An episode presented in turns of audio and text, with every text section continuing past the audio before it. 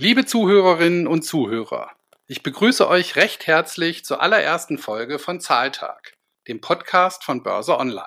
Mein Name ist Lars Winter, bin stellvertretender Chefredakteur des Anlegermagazins Börse Online und ich werde euch ab jetzt alle zwei Wochen durch unseren neuen Podcast führen. Was erwartet euch am Zahltag? Es wird auf jeden Fall viel um Börse gehen, und es wird um interessante Aktien oder andere Investmentmöglichkeiten gehen. In jeder neuen Ausgabe von Zahltag werde ich mit einem unserer Redakteure von Börse Online über chancenreiche Aktien sprechen. Mein heutiger Gesprächspartner in der allerersten Folge von Zahltag ist mein geschätzter Kollege Tobias Shaw. Tobias ist leitender Redakteur bei Börse Online und er berichtet in unseren Heften regelmäßig über Aktien. Hallo, lieber Tobias. Schön, dass du zu Gast bist in der Premierensendung von Zahltag. Welche Aktie möchtest du unseren Zuhörerinnen und Zuhörern denn heute mal näher vorstellen? Hallo lieber Lars, vielen Dank erstmal für die Einladung. Ich habe heute den Transport- und Logistikkonzern Hapag-Lloyd mitgebracht. Die Aktie ist zuletzt ziemlich stark gestiegen und ich würde einfach mal ein bisschen aus dem Nähkästchen plaudern, warum das denn der Fall war. Ja, die Aktie von Hapag-Lloyd ist wirklich sehr interessant. Sie steigt ja seit Monaten kräftig an. Wir haben die Aktie seit Jahresanfang auch im Depot unseres Nebenwerte-Wikifolios und seither hat der Wert schon über 130 Prozent zugelegt. Zu Wochenbeginn hat der Titel dann nochmal kräftig zugelegt, über 10 Prozent und ist sogar auf ein neues Allzeithoch gestiegen. Was äh, ist denn eigentlich der Treiber bei dieser Aktie? Warum steigt Hapag-Lloyd so stark an? Ja, das hängt vor allem auch am Markt und am Branchenumfeld. Die Konjunktur, die zieht nach der Rezession durch Corona wieder gewaltig an und das schlägt sich dann letztlich eben auch im globalen Warenhandel nieder und hier dann eben auch im Containerschiffverkehr, wo Hapag-Lloyd tätig ist. Die Nachfrage nach den Gütern, die steigt weltweit und dazu kommen noch so ein paar, ja, hausgemachte Probleme, was heißt hausgemachte Probleme, Ärger im Suezkanal, als die Ever Given, ein 400 Meter langer Frachter, die wichtige Wasserstraße zwischen Asien und Europa blockierte und hunderte von Schiffen, die sie einfach nicht mehr passieren konnten. Letztlich hat das dann auch die Preise für die Ware nach oben getrieben, weil die Fracht einfach nicht mehr ankam. Ja, auch auf den Seewegen zwischen Europa und China ist ja momentan wirklich sehr viel los. Wer aktuell etwas per Container verschiffen möchte, der weiß, wovon ich jetzt spreche. Man wartet zum Teil sehr, sehr lange und man muss vor allem sehr, sehr viel bezahlen. Wie schätzt du denn so die aktuelle Lage ein? Ja, absolut. Also gerade auf, auf der Route Asien-Europa sind extrem viel Schiffe unterwegs und aktuell wird auch so viel an Frachtraten bezahlt wie wahrscheinlich nie zuvor. So kostet ein Container mittlerweile 14.000 Dollar. Wenn man das vergleicht, vor zwölf Monaten wurden dafür noch rund 2.000 Dollar bezahlt. Ein Anstieg von mehr als 600 Prozent. Das ist wirklich viel. Ja, das ist schon Wahnsinn. Woran liegt es denn, dass die Preise so explodieren? Ja, letztlich hängt es an Angebot und Nachfrage, wie so häufig, denn sämtliche Schiffe sind ausgebucht und dann regelt der Markt den Preis. Eigentlich ist es so ein Stück weit Verkehr der Welt, denn wenn man die vergangenen Jahre betrachtet, dann war genau das Gegenteil der Fall. Es gab überhaupt keine Waren, die nicht transportiert werden konnten. Es gab wahnsinnig viele Schiffe und dann sind einige Unternehmen pleite gegangen und jetzt ist genau das Gegenteil der Fall. Die Schiffe sind knapp, Waren gibt's viele, der Preis steigt. Ja, zahlreiche Unternehmen klagen mittlerweile ja über Lieferengpässe und höhere Kosten. Um Lieferketten zu sichern, gehen Unternehmen neue Wege bei der Beschaffung von Waren. Kannst du uns da mal ein paar Beispiele nennen? Ja, das ist wirklich interessant. Also mittlerweile kauft beispielsweise IKEA eigene Container und schattet eigene Schiffe, um dem Bedarf gerecht zu werden und die Kunden zu befrieden. Und der Möbelkonzern ist dabei nicht der einzige. Es gibt beispielsweise den Einzelhändler Walmart aus den USA oder Home Depot, die ebenfalls bereits auf eigene Transportmittel setzen, um der Nachfrage Herr zu werden. Also das ist wirklich krass, was da aktuell in diesem Markt passiert. Mhm. Ein Gewinner der aktuellen Lieferengpässe auf See ist Hapag-Lloyd. Kommen wir doch mal zur Aktie zu sprechen, die gerade auf ein neues Allzeithoch gestiegen ist. Warum ist gerade dieser Titel so gefragt? Naja, eigentlich ist es kein Wunder, weil der Konzern schließlich mit seinen 250 Schiffen zu einer der weltweit führenden Containerreedereien gehört und ähm, er praktisch auch eins zu eins diese Erhöhung des Preises für die Fracht in seiner Bilanz sozusagen umsetzen kann, beziehungsweise sich das niederschlägt. Und deswegen ist auch der Titel innerhalb eines Jahres von mittlerweile 50 Euro auf sage und schreibe 230 Euro gestiegen. Allein am Dienstag, wie du vorhin schon gesagt hast, äh, lag der Titel rund 10 Prozent zu und geht es nach den Analysten der Deutschen Bank, äh, muss das noch nicht das Ende sein. Die haben ein Kursziel von 265 Euro ausgesprochen. Das wurde jetzt angehoben von 180 Euro. In einer Studie schreiben sie sogar von einem Superzyklus in der Logistikbranche, die wohl den Höhepunkt noch gar nicht erreicht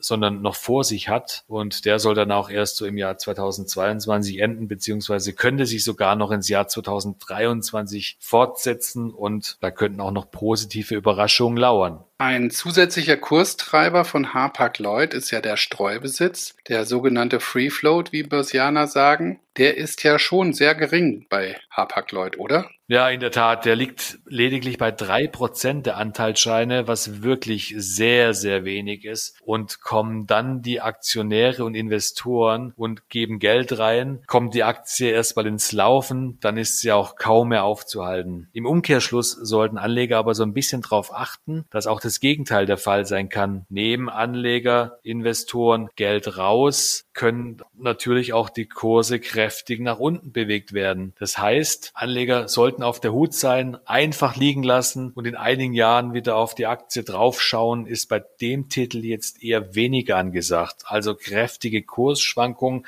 muss man hier aushalten. Für sehr konservative Anleger ist der Titel vielleicht nicht unbedingt der richtige. Spekulative Anleger können allerdings auch viel Freude dran haben. Und was empfiehlst du spekulativen Anlegern?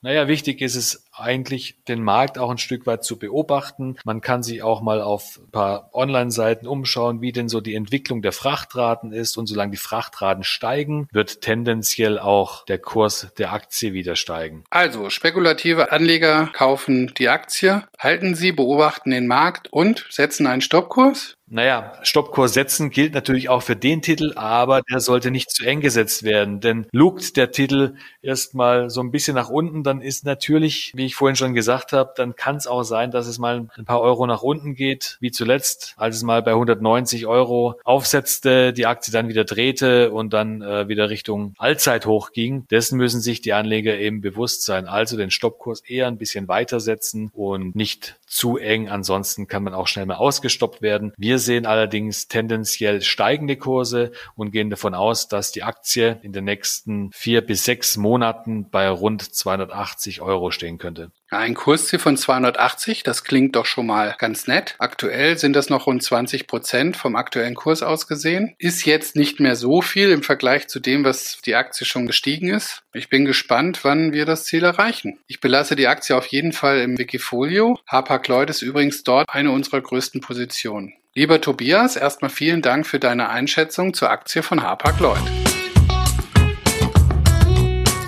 Hast du denn nicht auch noch eine spannende Aktie im Köcher? Ich habe zum Beispiel die Aktie von Zooplus noch im Angebot. Die Story finde ich momentan echt spannend und da könnten wir gerne nochmal drüber sprechen. Ja, unbedingt. Das ist auch der Online-Händler für Tiernahrung. Da gab es oder gibt es doch aktuell auch noch ein Übernahmeangebot von Hellman Friedman, wenn ich das richtig gelesen habe. Ja, das hast du richtig gelesen. Das Übernahmeangebot von Hellman Friedman gibt es tatsächlich, sogar zwei mittlerweile. Und es gibt auch noch Angebote Angebote von neuen Bietern, die eingestiegen sind. Keine konkreten Angebote, zumindest Angebots-, also Gesprächsinteressenten. Und das macht im Moment so die Aktie ziemlich spannend. Das gibt der auch so ein bisschen Übernahme-Appeal und Übernahmegefechte könnten da möglicherweise aufkommen. Und das, das ist so das Salz in der Suppe gerade. Ja, das hört sich doch mal spannend an. Und da waren jetzt auch schon einige Preise, die da aufgerufen wurden, die die Aktie dann so richtig angetrieben haben, ne? Ja, ähm, um es jetzt mal kurz von Anfang an so zu bringen. Also Zoo Plus ist ja ein Online-Händler für Tiernahrung. Der Markt boomt, ist ein E-Commerce-Händler. Hellman Friedman hat anfänglich 390 Euro je Aktie geboten. Das hat äh, Zoo Plus knapp unterhalb von drei Milliarden bewertet. Ist ja schon ein ordentlich stolzer Preis. Und als dann die beiden neuen ähm, Finanzinvestoren auf den Plan getreten sind, KKR und EQT, da hat Hellman Friedman von sich aus das Angebot auf 460 Euro je Aktie erhöht. Das Das ist schon ein relativ sportlicher Preis. 3,3 Milliarden Euro sind da mittlerweile so bewertungstechnisch aufgerufen. Aber das muss immer noch nicht das äh, Ende der Fahnenstange sein. Allerdings ein Bieter, nämlich KKA, ist mittlerweile abgesprungen. Ah, okay. Und was bedeutet das jetzt für die Aktie? Muss man da jetzt Acht geben oder gehst du davon aus, dass der Titel weiteres Potenzial hat. Ja, also das heißt ja nicht, dass äh, EQT auch noch abspringt. Es gibt noch kein Angebot von EQT. Die prüfen momentan die Bücher und es kann ja durchaus sein, dass die sich auch dazu entschließen, nochmal ein konkretes Übernahmeangebot abzugeben, was dann allerdings natürlich über den 460 Euro von Friedman und Hellman liegen sollte. Äh, deswegen notiert übrigens auch die Aktie schon deutlich höher. Was heißt deutlich höher? Sie steht äh, jetzt bei 467, stand aber kurz bevor KKA abgesprungen ist, schon bei 485. Das heißt, der Markt setzt darauf, wenn ein Bieter noch kommt und ein konkretes Angebot abgibt, dann dürfte das nochmal deutlich über den 460. Und was würde das bedeuten, wenn jetzt EQT auf die Idee kommt, auch noch abzuspringen? Wie groß ist denn dann das Rückschlagpotenzial? Ist es für Aktionäre nicht eine große Gefahr? Ja, das Potenzial nach unten ist eigentlich begrenzt, weil es ja das Angebot von Hellman Friedman gibt. Das liegt jetzt bei 460 Euro. Und das ist eigentlich das Rückschlagsrisiko für diese Aktie. Wenn also EQT sich dazu entschließen würde, auch abzuspringen, dann würde die Aktie wahrscheinlich auf diese 460 Euro zurückfallen. Vielleicht ein bisschen niedriger, weil ja man nicht weiß, ob das Angebot tatsächlich auch diese Annahmequote erfüllt. Die ist allerdings relativ niedrig, die liegt bei 50, um die 50 Prozent und das ist für ein Übernahmeangebot relativ gering. Wir hatten schon ganz andere Übernahmeangebote, wo Annahmequoten von 75 Prozent gefordert waren. Bei 50 Prozent äh, halte ich die Chance schon relativ hoch, dass der Finanzinvestor da zum Zuge kommt, zumal er 17 Prozent der Aktien verfügbar hat. Das heißt, die Zusagen vom Management und weiteren Investoren bestehen. Das sind so rund 17 Prozent. Das heißt, Hellman Friedman braucht noch so um die 33 Prozent ich kann mir schon vorstellen, dass das erreicht wird. Deswegen glaube ich, dass die Aktie sich so um die 460 Euro einpendeln wird im Worst Case, also im schlechtesten Falle. Also dann fasse ich nochmal kurz zusammen. Das Rückschlagpotenzial ist an sich begrenzt und nach oben gibt es durchaus noch einiges an Luft. Ja, so könnte man das gut zusammenfassen. Man muss vielleicht an der Stelle tatsächlich nochmal erwähnen, für wen sich die Aktie eignet. Also wer jetzt noch aufspringen will, der muss schon spekulativ veranlagt sein. Auch wenn das Risiko nach unten begrenzt ist, würde ich jetzt nicht äh, sehr, sehr konservativen Anlegern da noch einen Einstieg äh, empfehlen. Wer die Aktie von Plus allerdings im Depot hat, so wie wir selbst auch, wir haben die Aktie im Nebenwerte-Wikifolio von Börse Online, der sollte auf jeden Fall jetzt äh, dabei bleiben. Denn die Chance nach oben, die ist auf jeden Fall da, wenn es tatsächlich noch zu einem Bietergefecht kommt und womöglich sogar noch ein Stratege einsteigt. Es fällt immer wieder der Name Amazon. Für die wäre so ein Einstieg äh, in den europäischen Tiernahrungsmarkt sicherlich auch sehr interessant. Zooplus ist ja immerhin der Marktführer in Europa da könnte man sich schon vorstellen, dass auch Amazon äh, vielleicht noch auf den Plan tritt. Und wenn das der Fall sein sollte und sich das so hochschaukelt in so ein Bietergefecht, dann können durchaus auch Preise bis zu 600 Euro da auf den Plan kommen. Das halte ich für nicht ausgeschlossen. Und nach unten ist ja, wie gesagt, das Risiko begrenzt. Deswegen glaube ich, ist es eine ganz gute Chance-Risiko-Verhältnis für Leute, die jetzt investiert sind. Die sollten sich das nicht nehmen lassen und jetzt bei 467 verkaufen, sondern die sollten äh, einfach dabei bleiben und das Risiko in Kauf nehmen, wenn es nicht aufgeht, fällt halt die Aktie auf 460 zurück. Das hört sich wirklich sehr spannend an und für unsere Zuhörer, denke ich mal, ist es bestimmt auch eine interessante Geschichte.